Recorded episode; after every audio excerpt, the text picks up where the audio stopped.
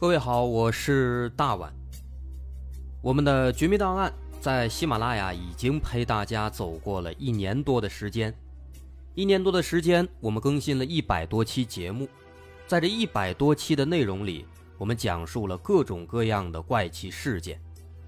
那在今后呢，我们也想尝试去做更多的其他类型的内容，比如一些自然怪象，比如有一些名人的黑幕。或者说是黑帮的发迹史，亦或是各种悬疑大案，以及更多的其他题材的探索。针对这些内容，目前我们也已经有了一个大概的规划。我们将会把这些内容做一个大概的整合，放在之后我们即将推出的一个新的专辑当中。这个专辑的名字暂定叫做《绝密档案：深夜调查局两百家尘封的未解之谜》当中。需要说的是，这个新专辑我们决定在喜马拉雅作为会员节目进行独家播出，总计有两百多集的内容。专辑上线时间将会在不久之后的九月九号，大家届时可以在喜马拉雅搜索关键词“绝密档案深夜调查局”，就能够找到这部新的专辑了。在上线前的这段时间当中，也欢迎大家添加我们喜马拉雅工作人员的微信。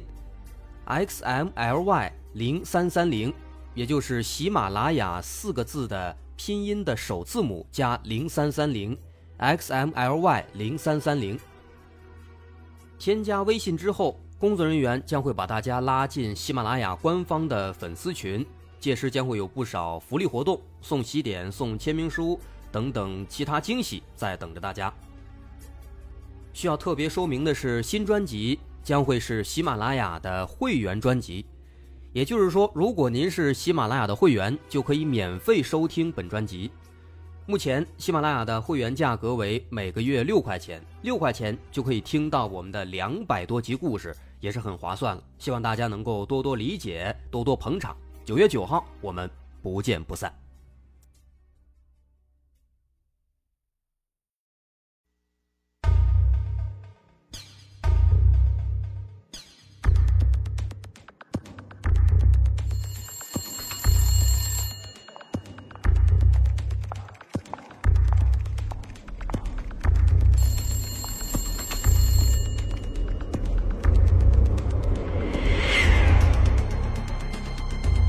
探索事实真相，搜寻幕后真凶。欢迎收听《绝密档案》，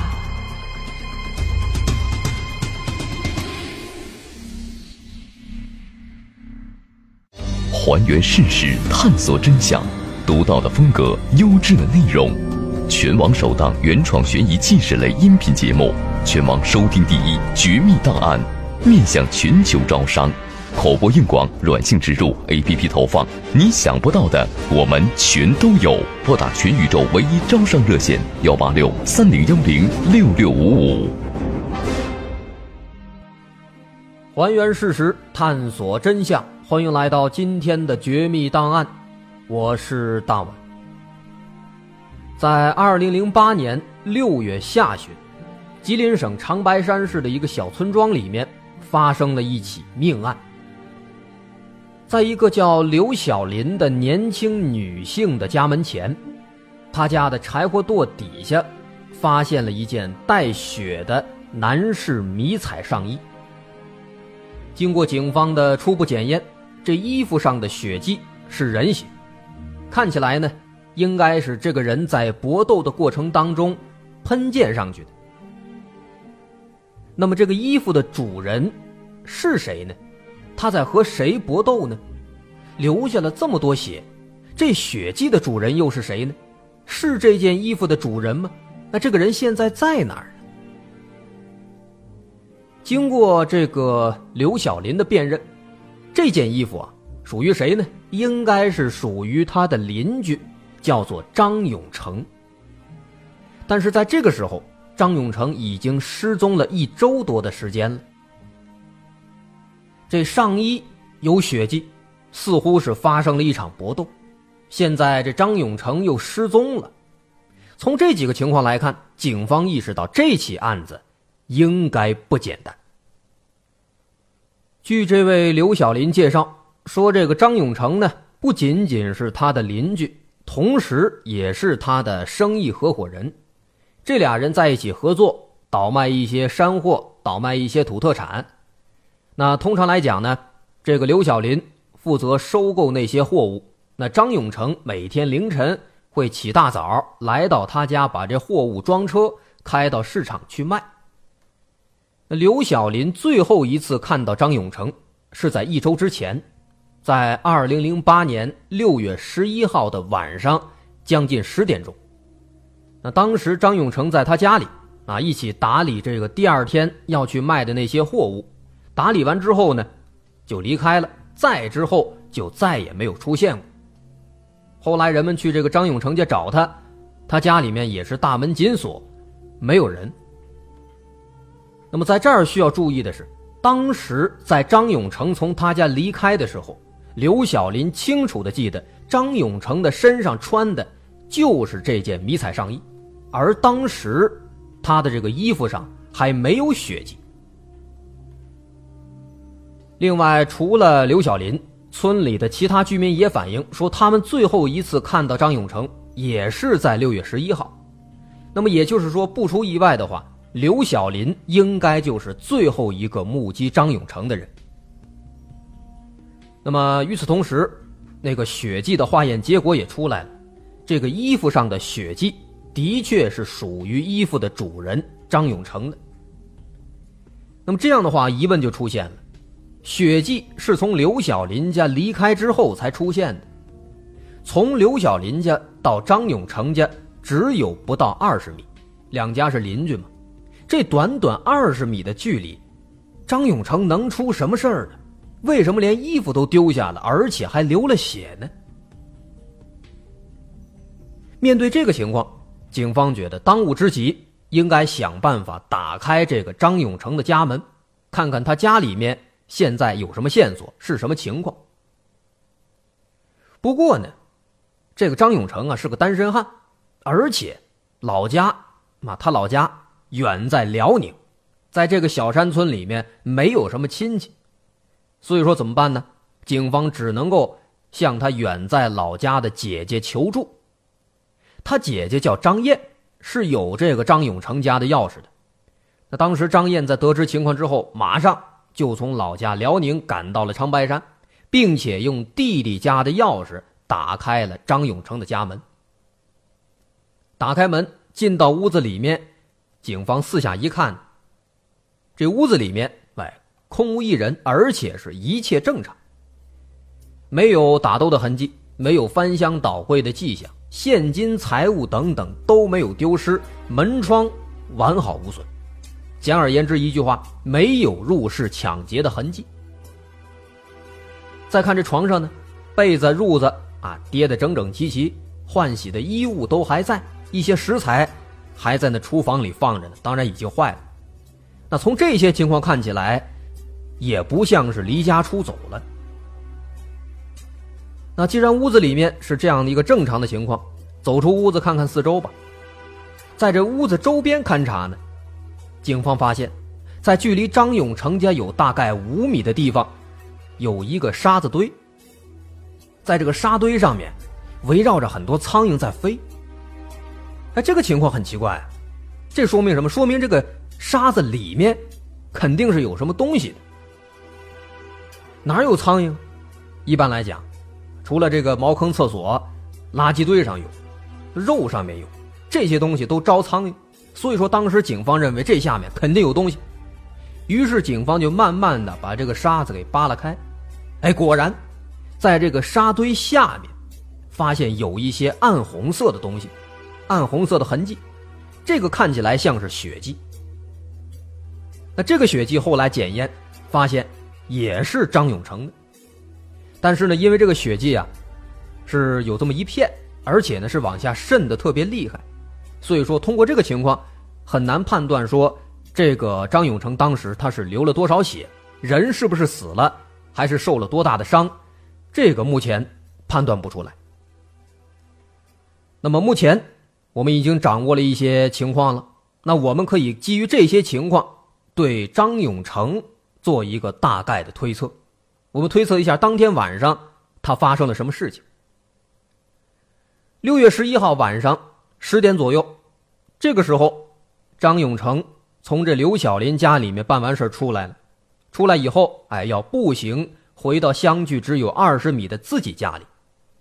但是呢，在这个半路上啊，他可能遇到了某些突发情况，或者说可能和某人发生了争执，也有可能是遇到了有这个仇人来找他报仇，所以当时双方发生了搏斗，甚至对方当时应该还带了凶器，导致这个张永成出血。那么血迹留在了衣服上，之后呢又留在地上，所以说地上发现了这些血迹。那么在搏斗的过程当中，有可能对方抓住了这个张永成的上衣，那张永成急中生智，把上衣脱下来，迅速逃走。所以说当时衣服落在了这个柴火堆附近。啊，当然也有可能是在搏斗的过程当中，衣服被扯下来了，所以拉这儿了，这都有可能。这是对当时他的情况的一个推测。那么这个推测如果说成立的话，那么必须就要满足一个条件，什么条件？必须要有一个人他有足够的理由来袭击张永成。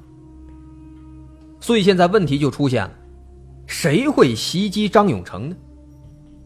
也许是仇人，可能他曾经啊惹过什么人，这个人现在来寻仇了。那警方就对张永成的关系网络做了一个调查，查一查他跟谁有过一些过节。但是结果很失望。这个村子呢不大，很小，紧靠着长白山，村民们都比较淳朴，大伙都反映说这个张永成是一个热心人村子里边谁家平时干活了缺劳动力，他义不容辞，愿意来帮忙。而且呢，更是没有跟人红过脸，所以说大伙呢也没把他当做外地人啊，一直当做朋友一样处的非常好。包括这个张永成的姐姐也说了，说张永成这孩子比较老实，没惹过什么人，也没有这个巨额的债务之类的。那么这样的话呢，这好像就比较尴尬了，这看起来张永成没有仇人啊。那如果他没有仇人的话，那就没有人有理由来袭击他了。所以说，刚刚咱那个推测，似乎也就全都不作数了。不过好在与此同时啊，警方对周边的邻居的调查走访有了新的消息了。邻居反映说，当时呢，啊那个晚上好像确实听到在这一块儿有这个吵闹的声音，那当时人们没在意。那现在回想起来，有可能真的当时在打架，是打架的声音。不过呢，说当时那个声音并没有持续太长时间，没一会儿就没音了，所以说大伙儿也没有太关注，更是没有出来看。那这个消息可以说是一个好消息，至少可以说明张永成他应该的确是在这儿和某一个人打架，所以说现场有他的衣服。有他的血迹，那么这样的话呢，哎，也就都能说得通了。那么如此看来啊，刚才咱那个推测呢，还是部分正确的。那张永成应该是从刘小林家出来之后，遇到了袭击，但是遇到袭击之后，他又去哪儿了？这个咱不清楚。那这个问题其实现在只有两种可能：要么他后来在这个和对方搏斗之后逃跑。逃跑的过程当中被对方追上了，然后被杀害。要么张永成防止这个人再过来袭击他，他彻底逃跑了。所以说，人们一周以来都没有再见到他。那么很快，第二种可能性被排除掉了，因为张永成的亲戚朋友说，这一周以来，他从来没有和任何人联系过，他们也联系不到张永成，打手机，关机。那么，如果说他是为了躲避袭击而逃走了，他不可能不跟任何人联系，他肯定会找人取得帮助的。所以说，现在只剩下一种推测：张永成应该是被杀害了。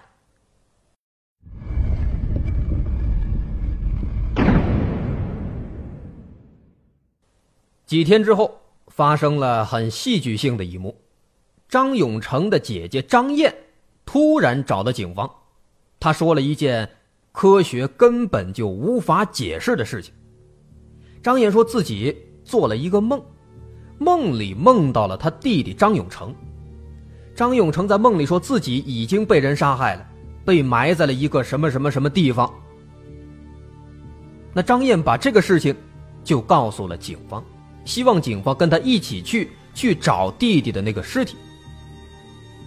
那当时对于这个情况啊，警方是蒙圈的，啊，做个梦就信了，这怎么可能呢？这也没有什么科学依据嘛。所以当时呢，警方是苦口婆心的劝，感觉他可能是太伤心了。做了一个这样的梦，但是呢，张燕始终坚持自己的观点，就是要去找尸体，并且要求警方协助啊，帮他去找，而且他还说出了这个地点啊，说在这个什么地方，这个火车站呃往西有一个铁路沿线附近啊，这个什么南侧就在那儿埋着。这警方一看没办法，只能是跟他去了，啊，所以张燕当时带着警方。从弟弟所住的这个村子，一直往外走，走啊走，走到快到这个山脚下了，都到了这个一片这灌木丛，灌木丛里呢只有一条小路，就沿着这个小路啊，一直往里走，走了有大概一公里，过了铁路了都，再往前那就不能走了，往前就深山老林了，无人区了，哎，到这儿了，停下了，哎，说就在这一块于是，警方就在这块地方开始展开勘查。哎，但是没想到，就在这块地方，铁道旁边，警方发现呢有一块土地呀，很奇怪。这个地方这个土质看起来跟四周不太一样，这儿的颜色呢有点深。那这个情况一般来讲，应该是刚刚被人翻动过，很可疑啊。于是警方就在这儿往下挖。这一挖呢，感觉这个土还真的挺松的，好像是被人动过。于是，哎，开始继续往下挖，哎，最后挖呀挖，挖了知道有两米多深。挖了这么深之后，赫然发现，在这下面有一具男性的尸体。那经过辨认，这个尸体就是张永成。这个张永成的尸体浑身是血，上身。穿了一件短袖 T 恤，下身穿着一条迷彩裤子，这看起来应该跟那个衣服呢是一套的。在这个裤兜里面，发现有他家的钥匙，有两百多块现金，还有一部手机，但是手机已经没电了。啊，这些财物都在兜里，他家里呢也没丢东西，钥匙都还在，这表示凶手肯定不是为财杀人。那再看这张永成的身上，仔细数下来啊，这么多血嘛，数了数，被人捅了十三刀，胸部、手上、胳膊上哪儿哪儿都是刀眼，甚至其中有一刀是直插心脏，很明显，这刀是最致命的。那后来经过尸检，这个张永成的死亡时间呢，算了算，应该是在六月十一号的晚上八点钟。到十一点钟之间。那按照刘小林的说法，张永成是在晚上十点左右从他家里离开的。如果这番话是对的，是准确的，那么张永成从刘小林家出来之后，还没到家就遇害了。也就是说，刚才我们的推测是正确的。另外，除了尸体，现场的情况也同样是疑点重重。但是呢，这些疑点同时也给警方带来了很多条线索，很多条猜测。首先，第一点，刚才咱说了，说这个地方接近无人区了，往前就到了山上了，非常的偏僻。平时呢，这个地方基本上不会有人来这儿。所以说，警方判断这个凶手他应该是对这一带的环境呢比较熟悉，有可能是本地人，啊，很有可能是本地人。第二，在这个四周呢，没有发现打斗的痕迹，周围的这个灌木丛、草、地面之类的都很正常，没有被压倒的这个情况，也没有发现这个血迹之类的，那么这说明这个地方应该不是案发的第一现场。那么从现在的情况来推测的话，第一现场有可能是在张永成家的附近，在那个位置。第三点，这一点很重要。张永成的尸体，刚也说了，是被埋在一个两米多的深坑里面。要挖这样的一个坑，又大又深，这工作量是相当的大的。不说别的，咱就看这坑的深度，两米深。这就要求挖这坑的人，要么他个子很高，要么就是力气非常大，否则的话，他要把这个挖坑挖出来的那些土抛到两米多高的坑外面，这是一件很难的事情。然后第四点，这张永成这个死者，他的身高是一米八三，体重两百斤，这么高这么重的一个人，他的尸体。是怎么从第一现场运到这个地方来的？运送尸体的工具又是什么呢？这个工作量是相当大的，而且必然要借助工具。那么工具是什么？应该不是车，啊，因为这个四周环境刚也说了，没有明显的什么植物被压倒的痕迹，地上也没有明显的印子，所以说车是不可能，而且那车也开不过来。所以说，警方当时还推测有没有可能，这凶手不是一个人，如果是两个人或者三个人的话，那么他们协力应该可以把这个尸体直接给架过来。另外，最最重要的一点，就是他的姐姐张燕，这个张燕她是怎么做到的？她怎么就知道张永成被埋在这儿呢？要说托梦，没人信。说不过去，况且这个张燕之前从来没有来过这儿，长那么大去过最远的地方，据说就是他们当地赶集。他不知道这儿的地形，他是怎么能够这么准确的就指到这儿来的？所以当时警方的第一反应，这个女人可能有问题。要么张燕她参与了这起案子，要么凶手。或者其他的目击者把这个事情告诉了张燕，那张燕又不方便透露，所以说才以这个托梦的幌子来告诉警方这个尸体在这个地方。哎，可是啊，仔细查了这个张燕的情况之后呢，发现又不可能。首先，这个张燕身高只有不到一米六，体型非常瘦小，这外在的特征他就不符合凶手的推测。而且张燕和弟弟之间感情非常好，不存在作案动机。那么他怎么会知道这些呢？难道说这真的是灵异事件吗？就在警方对这个问题百思不得其解的时候，这个时候另一路警方带来了一条非常重要的线索。这路警方负责走访村民，了解情况。那么，在他们走访的过程当中，他们得知，这个张永成，也就是死者，他并不是光棍或者严格来说，以前不是。他曾经有一个女朋友，叫做李梅，并且两个人已经发展到了同居的地步。但是在案发一个月之前，两个人突然爆发了一次争吵，之后分手了。这个问题引起了警方的注意，感情问题啊，终于出现了。那么会不会是情杀？因为考虑到张永成是个光棍所以之前分析了那么多，唯独情杀的可能性，警方没有做考虑。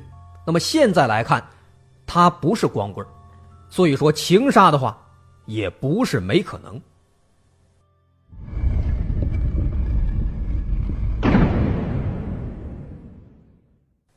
警方马上就找到了这个李梅，这个李梅呢和张永成是老乡，俩人老家都是在辽宁，哎，所以当时两个人呢就走到一起了。但是后来啊，李梅发现张永成在外面有了别的女人了，所以说大吵一架之后分手了。那么分手之后呢，李梅就回到了老家辽宁，之后再也没有来过，这一点他是有人证和物证的。那么也就是说，李梅没有嫌疑。李梅没有嫌疑了，那么下一个调查对象就是张永成的出轨对象。这个人是谁呢？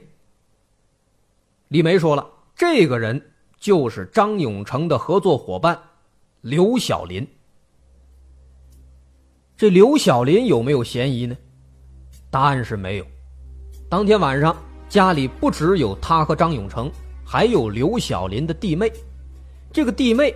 给他做了不在场证明，而且他和张永成相处融洽，没有金钱纠葛，也不存在作案动机，也不符合凶手的特征。不过呢，除此之外，需要注意的是，刘小林，她可是一个有夫之妇。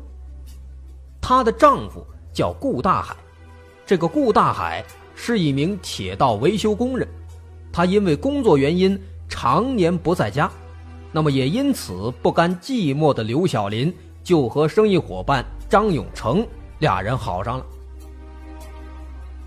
那么会不会是顾大海发现了妻子和张永成之间的不正当关系，所以在一怒之下杀害了张永成呢？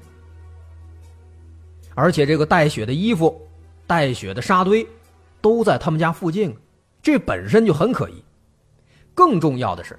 顾大海说，当天晚上他是在单位值班，但是顾大海的工作都是一个人值班的，往往都是和同事交接完工作之后交了岗，就独自守岗，所以说没有人能够给他提供不在场的证明。那么至此，第一个嫌疑人出现了，也就是顾大海。这第一个嫌疑人的出现。让警方这边士气大增，警方也开始感觉到，在这起案子当中，这个刘小林肯定是一个关键点。因为从之前的询问当中，警方就感觉到不对劲了，总感觉这刘小玲啊，有些话是没说完。但是呢，从警方的调查来看，这个刘小林应该又不是凶手，而且可以明显感觉到。他是非常非常喜欢张永成的。那么既然如此，他还有什么可隐瞒的呢？为什么不都说了呢？所以警方决定对刘小林的关系网络展开全面调查。哎，果然没多久，第二个嫌疑人出现了。调查之后，警方发现，在张永成之前，刘小林还有一个情人。这个人曾经也是他的生意合作伙伴，这个人叫做韩志刚。根据刘小林的说法，说韩志刚这个人不大行，占有欲太强了，你跟了我就不许跟别人了。平时哎，发现有男同志跟这个刘小林多说几句话了，他就吃醋了，而且反应非常激烈，莫名其妙的发脾气。而且呢，这个韩志刚。还一度想让他跟这顾大海离婚，跟自己在一起。那刘小林肯定不愿意，韩志刚为此还经常的来找刘小林。那时间长了，刘小林烦了，所以说后来就开始跟张永成合伙了。那当时韩志刚知道之后呢，还专门过来警告刘小林，那不让他跟这个张永成在一块所以说呢。从韩志刚的性格来看，他肯定是痛恨张永成的，那么动机也就出现了。但是最可疑的是，虽然说在六月十一号晚上张永成失踪当晚，韩志刚的弟弟表示，曾经在当天晚上十点多看见过他哥哥，当时他哥哥确实在家。但是奇怪的是呢。在张永成的尸体被警方发现的第二天，韩志刚就对家人说，要去山东看他读大学的女儿，然后就离开家了，并且手机都联系不上了，关机了。当时这个时间呢是六月下旬，六月下旬，还有半个月，各个大学马上就放假了，你这个时候去看女儿，非常不合理。而且，人去了外地了，反而把手机给关机了，这也太不正常。按理说应该人出去了，手机应该二十四小时开机，那才对。所以，综上，这个韩志刚也有嫌疑，而且从他的后续行动来看，尸体发现了，人跑了，似乎这个嫌疑更大。但是这里面唯一的疑点在哪儿？六月十一号晚上十点多，这本来是张永成遇害的时间，但是在这个时间当中。韩志刚的弟弟却说他看到韩志刚在家，这等于说给韩志刚做了一个不在场证明啊。这就奇怪了，难道说他弟弟在撒谎吗？但他弟弟表示自己没有说谎。那对这个情况呢，警方思来想去，表示也很无奈，只能说先保留意见，毕竟这一面之词可不可信不好说。总而言之呢，从目前来讲，韩志刚、顾大海都是有作案的可能的，都有嫌疑。那说到这儿了，不难发现这起案子疑点太多了。先是张燕被托梦准确的找到了尸体，然后是刘小林、韩志刚和张永成三个人之间这关系非常特殊，而顾大海呢，人家本家夹在中间，非常尴尬。其实这几条线放在一起啊，不难发现，除了张燕属于超自然情况之外，其他的都和这个刘小林有关系。所以警方认为关键点应该仍然还在刘小林身上。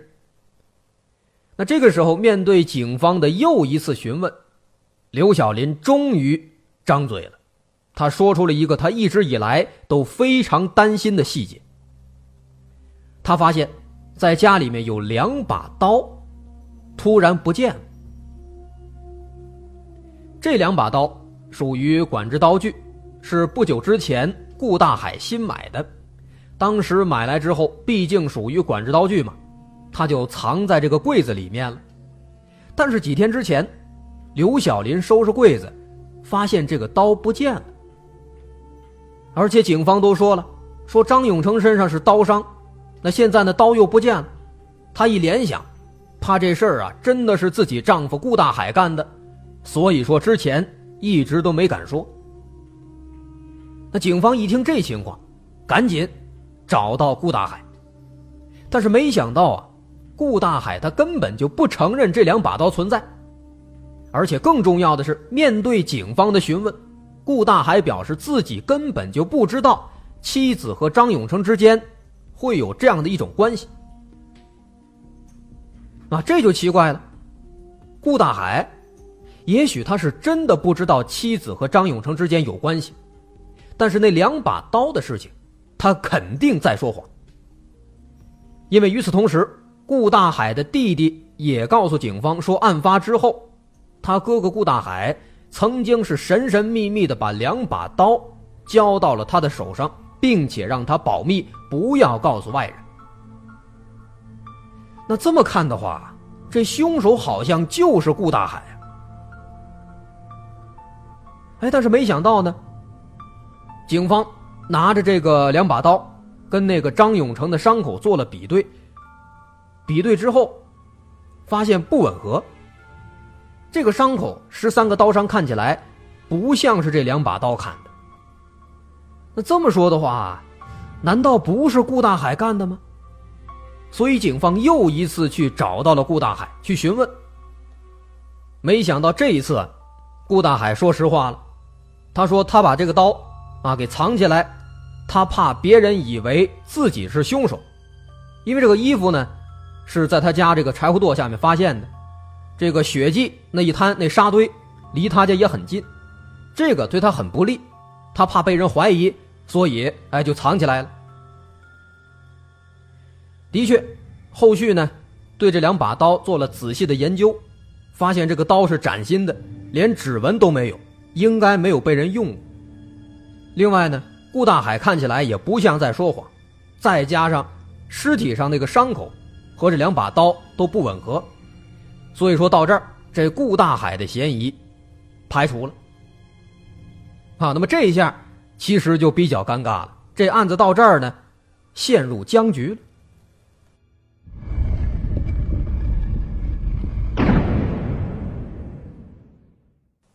不是顾大海，那么现在这嫌疑人就只剩下一个韩志刚了。可是韩志刚到现在仍然没有消息，电话联系不上，人也没有回来。这可如何是好呢？警方想了一个办法：如果真的是韩志刚干的，那么就玩一个引蛇出洞。因为这个案子呢，现在也并不是一点头绪没有，至少现在还剩了一个韩志刚。韩志刚呢，的确嫌疑非常大，所以警方在和刘小林和顾大海沟通之后，故意呢放出假消息，说凶手已经抓到了，就是顾大海。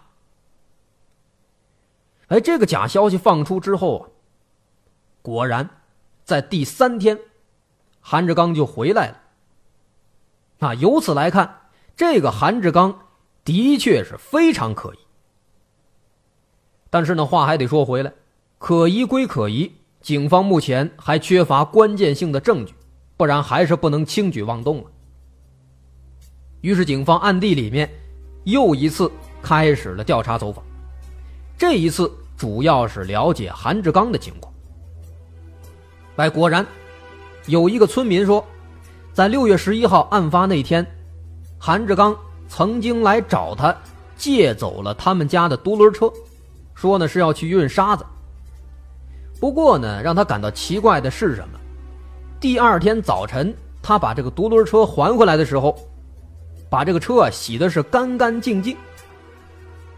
不就运个沙子吗？也不脏，为什么要把这车洗一遍呢？哎，当时他们感到很奇怪。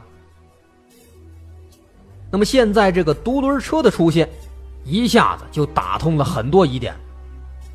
因为从之前警方就一直很好奇，张永成啊又高又胖，一米八三大个头，二百斤体重，发现尸体那个坑呢又不是第一现场，那么肯定说凶手是用什么东西把他运过来的，或者说凶手不是一个人。那么一般人的话，徒手怎么可能把这么重这么大的一个人给弄到这儿来呢？不太可能。所以说应该是有工具，而现在。这个工具也就出现了，就是独轮车。尽管说韩志刚专门对着独轮车做了清洗，但是警方在仔细勘查之后，还是在车斗下方的一个小角落里面提取到了一点点血迹。经过化验，这个血迹就是张永成的。不过到这儿呢，还是不能高兴太早，因为还是不够确凿。因为独轮车上有血迹，只能说明张永成的尸体，他曾经被这个车运输过，这个证据不够确凿，还需要进一步的佐证。不过没关系，其实也只是时间问题了。这一点已经足够可以申请搜查令，搜查韩志刚家里了。所以很快，搜查令下来之后，警方冲进韩志刚家里，进行了一次地毯式的搜寻，哎，最终。在他家的院子里面的砖头下面，挖出了两把带血的尖刀。这上面的血经过化验，就是张永成的。至此，凶手韩志刚终于被锁定了。之后，韩志刚交代说自己杀人的动机，就是因为看到刘小林跟这张永成走得很近，他吃醋了。刚也说了，这人。占有欲很强，甚至说有点病态的心理了。那越想越生气，但是呢，他又控制不住这刘小林，所以说决定下狠手。他提前呢就做了一个计划，先在这个铁路旁边的空地上挖了一个深坑，两米多深，然后又借了独轮车。之后呢，六月十一号晚上，他就带上刀，先是去张永成家去找他。哎，但发现啊，张永成不在家。这一想，肯定是去找刘小林了，这更生气了。于是他就来到刘小林家门口，哎，正好看见这个张永成呢，从里面走出来。那这个时候，韩志刚已经被醋坛子和愤怒占据了头脑了，冲上去直接就捅了张永成好几刀。那张永成呢，也是身高体壮嘛，跟他就打起来了。那么在搏斗的过程当中，张永成的外套刚好就掉在了这个柴火垛旁边了，然后呢一边撕扯一边扭打，正好又把这个外套呢给蹬到那个柴火垛下边去了。之后在扭打的过程当中，张永成找了个机会赶紧逃跑，但是没跑两步，在他们两家中间那个沙堆的地方，韩志刚追上来了，又给他捅了好几刀。这几刀下来，终于把他捅死了。那么很多血也就渗到这个沙子里面了。所以说，警方后来哎在这儿看到了很多血。然后韩志刚赶紧回到家里面去推那个独轮车。那当时回到家的时候呢，正好十点多了，他弟弟正好在这时候过来。所以说后来他弟弟说，当天晚上韩志刚在家里看见他了，他这确实是赶巧了。那之后，弟弟走了，韩志刚带上铲子，用独轮车把这个尸体就推到提前挖好的坑里面，埋起来了。啊，这就是全部的作案经过了。最终，这个案子在零九年三月十七号，韩志刚被吉林省延边州中级人民法院以故意杀人罪判处死刑，缓期两年执行。呃，另外。说这个张永成给张燕托梦这事儿，到最后咱们也没有闹明白。可能呢，这个事儿啊，就跟那些所谓的亲人之间有那种心灵感应一样，比如说母子之间、双胞胎之间，可能这个姐弟之间应该也会有。就比如咱们曾经说过一个系列案件，孪生兄弟两个人强奸杀人，其中一个人作案了，另一个人远在外地。也会突然的莫名其妙的想作案，啊，那期节目叫《孪生奇案》，都是心灵感应惹的祸。大伙感兴趣可以回听一下。那么在最后，总而言之呢，这起案子用当时这个办案的刑警孙春光的一句话来说：“人啊，一定要守本分，再好的蛋糕不是你的，你不能去切。”那的确。对于这起案子当中的刘小林来说，张永成的死可以说是给了他一个血的教训；而对于张永成自己来说，他用自己的生命诠释了乱切蛋糕需要付出什么样的代价。好，这起案子咱就说到这儿。我是大碗，如果您喜欢，可以关注我的微信公众号，在微信搜索“大碗说故事”进行关注。好，今天就到这儿，咱们下回再见。